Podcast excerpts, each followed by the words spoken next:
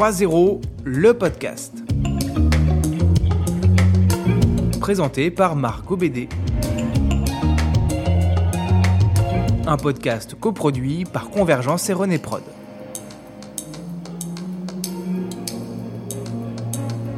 Ce podcast est une série d'interviews réalisées dans le cadre du Forum mondial 3.0. Zéro exclusion, zéro carbone, zéro pauvreté. Écrivains, responsables associatifs, élus, membres d'ONG, scientifiques, tous œuvrent pour atteindre ce 3-0 et on va les écouter.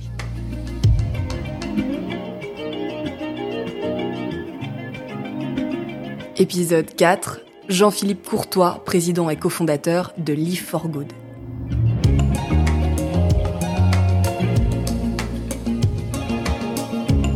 Alors nous sommes, on l'entend, il y a un petit peu de bruit autour de nous au Oui. Forum mondial 3.0. Alors vous, vous attendez quoi finalement de, de ce forum? Écoutez, personnellement, je suis un acteur engagé avec de multiples casquettes. D'abord, vous l'avez dit, président cofondateur de Live for Good, mais également engagé au plan philanthropique et engagé dans le monde de grandes entreprises comme Microsoft également. Euh, et donc, qu'est-ce que j'en attends? C'est à la fois des rencontres, des échanges extrêmement concrets sur euh, les initiatives qui sont menées, sur les 3-0. Et, et en ce qui nous concerne, c'est une actualité qui est forte à Live for Good, c'est des appels à projets pour de jeunes futurs entrepreneurs à impact qui veulent s'envoler. Voilà, donc ça on attend beaucoup de ces rencontres avec ces jeunes qui viennent ici pour s'inspirer, comprendre. Ils sont là, là, aujourd'hui? Il y, Il y en a a de quelques-uns. Live for Good euh, qui Alors sont il n'y a venus pas que avec de vous l'IFOR, là on cherche de nouveaux recrues. membres recrues, bien sûr, mais il y a aussi des anciens qui reviennent, bien sûr. D'ailleurs, on pourrait dire peut-être quelques petits mots euh, de, sur Live Oui. C'est vous, vous, vous- j'allais dire chaperonner, c'est très même pas le bon terme. non, non, non. Vous dégotez plutôt euh, les perles rares, euh, ces jeunes qui ont envie de se lancer, qui ont trouv- trouveraient peut-être pas leur place aujourd'hui dans un parcours classique et qui ont envie de euh, eux monter leur boîte et, bah, d'avoir cet impact positif. Peut-être en quelques mots, l'IFOR Good, donc association que j'ai co-créée avec ma famille en 2015, qui accompagne aujourd'hui plus de 400 jeunes entrepreneurs impact dans le pays. Quand même. et qui a pour mission de libérer le potentiel de jeunes venus de tous horizons par l'entrepreneuriat impact et d'accélérer l'innovation positive au cœur d'une communauté engagée. Des jeunes, c'est entre 18 et 30 ans. On embarque des promotions d'au moins 50 jeunes, c'est 50 par communauté, sur un programme de 6 mois qui s'appelle Entrepreneur for Good et dans lequel, sur cette communauté, on cherche au minimum 40% de public dit fragile. C'est la définition qu'on a dans notre pays. C'est aussi bien des jeunes de QPV, des jeunes de zones rurales, handicap, RSA, etc. Et puis des jeunes plus traditionnels, j'allais dire, bac plus 5, diplômés. Et nous, notre passion, c'est de les mélanger ensemble, c'est la mixité, pour façonner et co-innover ensemble et créer des entreprises à impact au bout de- des six mois de leur parcours. Oui, ça fait d'ailleurs partie de vos piliers. La mixité, c'est Oui. essentiel à vos yeux. C'est une de nos six valeurs. On a la passion, l'excellence, la mixité, l'altruisme, l'excellence et le gross mindset. Voilà. Le gros mindset. Oui. Alors, on, on- on- on va le franciser un petit peu. c'est l'esprit de croissance, de développement. En fait, on est là pour aiguiser l'appétit de ces jeunes, qui évidemment, aucun, aucune d'entre eux, d'entre elles, quel que soit leur niveau d'études ou pas d'études pour certains d'ailleurs, pour leur donner l'envie d'apprendre et de montrer qu'il n'y a pas de limite. C'est pas parce qu'on leur a dit tout jeune, tu seras jamais bon euh, dans le dev, dans le développement, tu es nul en maths, fais surtout pas ça. Ça n'a aucun intérêt de, de réduire les capacités des personnes. Donc on est là pour les engager, leur faire découvrir et les aider avec un programme. Il y a 250 heures de curriculum, trois campus de 3 fois 4 jours, étalés euh, dans deux régions de France, Île-de-France et PACA. Nous sommes en train de lancer une troisième région, Rhône-Alpes, à Lyon. À partir du mois de, de septembre, on fera le lancement, le démarrage. Et ensuite, on les embarque aussi sur une plateforme digitale qu'on a créée, qui s'appelle maintenant Eagle, qui est devenue une société d'ailleurs, et par laquelle ils vont pouvoir échanger, avoir des tas de sessions de manière continue pendant tout ce programme, pour accélérer leur développement personnel et surtout, au bout du programme, lancer leur entreprise à impact. Une entreprise à impact, et vous l'avez dit tout à l'heure, on l'a pas, ça, ça ne se voit pas, ça, se voit, mais ça ne s'entend pas. Vous avez levé tout à l'heure le temps en disant innovation positive. Oui, je, je- Parce que l'innovation, c'est pas forcément positif. Non, j'aime bien rajouter le mot même à impact positif, parce qu'aujourd'hui on utilise un peu, je dis pas tort et travers, mais énormément le terme impact, un peu tout le monde l'utilise. C'est vrai. C'est pas mal. Alors, pour certains, c'est authentique et moi je respecte beaucoup ça, dans d'autres cas un peu moins.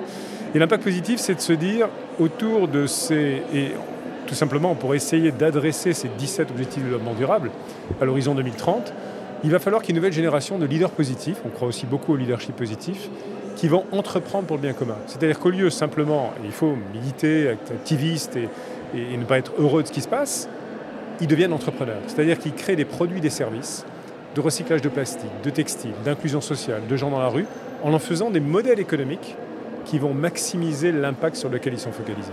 Et donc aujourd'hui, au Forum mondial 3.0, vous avez forcément euh, les yeux grands ouverts sur cette nouvelle génération. En quoi de, de futurs entrepreneurs, en quoi vous surprend-elle cette génération? D'abord, cette génération, je ne dis pas qu'elle me surprend plus, parce que ça fait maintenant, c'est la huitième année euh, dans laquelle on, travaille avec euh, plusieurs centaines de jeunes. J'ai le plaisir d'en coacher une douzaine aussi régulièrement. Je dirais que d'abord, ils, ils, osent aller de l'avant. Et ils osent, ils ne s'interdisent rien en termes de l'impossible de leur création d'entreprise.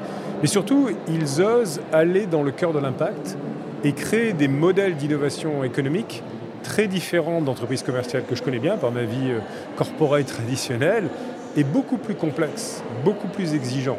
Par exemple, marié avec des sources euh, de, de, de, personnes, de personnel comme des ESAT qui vont euh, par centaines aujourd'hui créer des emplois pour des produits-services manufacturés par nos entrepreneurs à impact. C'est le cas aujourd'hui dans notre rapport d'impact. Et pourquoi cette génération ose-t-elle plus que les précédentes?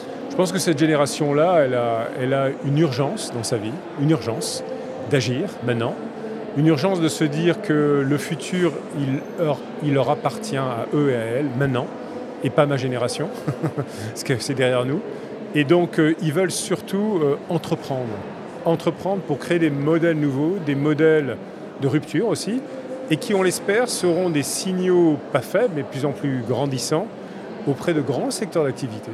Parce que ça peut toucher l'agriculture, ça peut toucher l'industrie, ça peut toucher le monde des services, ça peut toucher les collectivités publiques. Et on voit d'ailleurs des, jeunes, des entreprises qui sont en train de extrêmement bien se développer, certaines en levant jusqu'à 5-6 millions d'euros de fonds et en créant des dizaines d'emplois, après 2-3 années d'activité.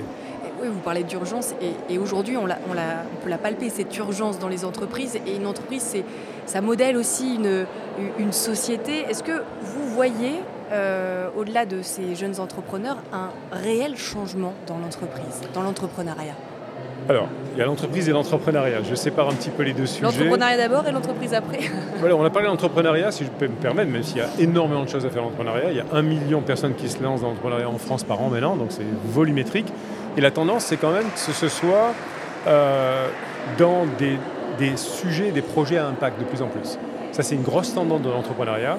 On ne crée pas juste une entreprise pour devenir riche et célèbre, très bien, mais pour avoir un impact dont on est fier dans sa vie. Donc ça, c'est pour les futures ça, c'est les futures entreprises. Voilà. Pour les existantes, qui est votre question aussi, en fait, la, donne est quand même beaucoup plus complexe, comme on sait, parce que vous avez un existant en tant qu'entreprise, vous avez déjà votre empreinte carbone, vous avez des produits, des services que vous avez designés, développés, vendus aux quatre coins du monde ou en France, ou peu importe, si vous êtes petite, moyenne ou grande.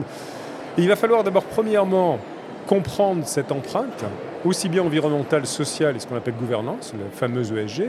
Et moi, ce qui me rend optimiste, parce que c'est une question hein, qui pourrait être un long débat, c'est étant aussi au conseil d'administration d'un certain nombre de grandes entreprises, je vois le débat en train de changer profondément. On est passé de l'ère des entreprises qui font des actions par la RSE, qu'on connaît bien, des fondations d'entreprise, et qui font un travail important, mais pour être très honnête, à la, périphérie du cœur de l'entreprise, et maintenant, on passe à une feuille de route dite ESG, vous savez, Environment Social Governance, qui euh, a des obligations déclaratives avec l'Union européenne, euh, avec la CSRD dès 2025, qui va toucher plus de 50 000 entreprises, donc même des PME, et, par milliers et milliers, et qui oblige l'entreprise au sein de son conseil d'administration, avec ses actionnaires, avec ses employés, avec ses clients, de prendre des décisions difficiles et des compromis à faire au niveau financier stratégique pour réduire l'empreinte carbone, pour avoir euh, une stratégie sociale auprès de ses employés, de toutes les parties prenantes qui sont utilisées dans la transformation de leurs produits, de leurs services, des fournisseurs extérieurs, et dans la manière, ils vont travailler tout leur écosystème pour avoir un impact dit positif dans leurs externalités. Mais alors ces entreprises ESG, donc euh, environnement social et de bonne gouvernance, on arrive à, les chiffrer aujourd'hui? Déjà RSE, il y en a c'est pas si courant. Alors, RSE, je dirais quand même que la tendance est développée depuis une dizaine d'années. Mais ESG alors l'ESG, c'est tout nouveau. C'est tout nouveau, donc ça apparaît dans les entreprises parce que cette obligation est à l'horizon très vite. Est-ce que vous avez des entreprises déjà depuis plusieurs années qui s'est accélérée ces trois dernières années? C'est l'urgence évidemment climatique et environnementale. Ah Donc là, vous il y a- avez il y, a du travail. et il y a plus que du travail, on est totalement d'accord là-dessus, avec des fonctions dites de Chief Environmental Officer, de, de, de- de- de- de leader en, tiers- en termes, en termes d'environnement durable. Ces fonctions maintenant commencent à apparaître dans beaucoup des grandes entreprises. Et de la même manière, quelques postes apparaissent d'une manière beaucoup plus holistique sur l'ESG. Parce que l'ESG, ça touche aussi aux personnes, comme je l'ai dit. Et là, ça touche aussi bien à l'équité salariale, ça touche à vos sous-traitants, comment vous travaillez avec des gens qui sont quatre coins de la planète que vous ne connaissez pas. Quand on a des dizaines de milliers dans des chaînes comme l'alimentaire ou euh, la distribution, le manufacturing, c'est très compliqué.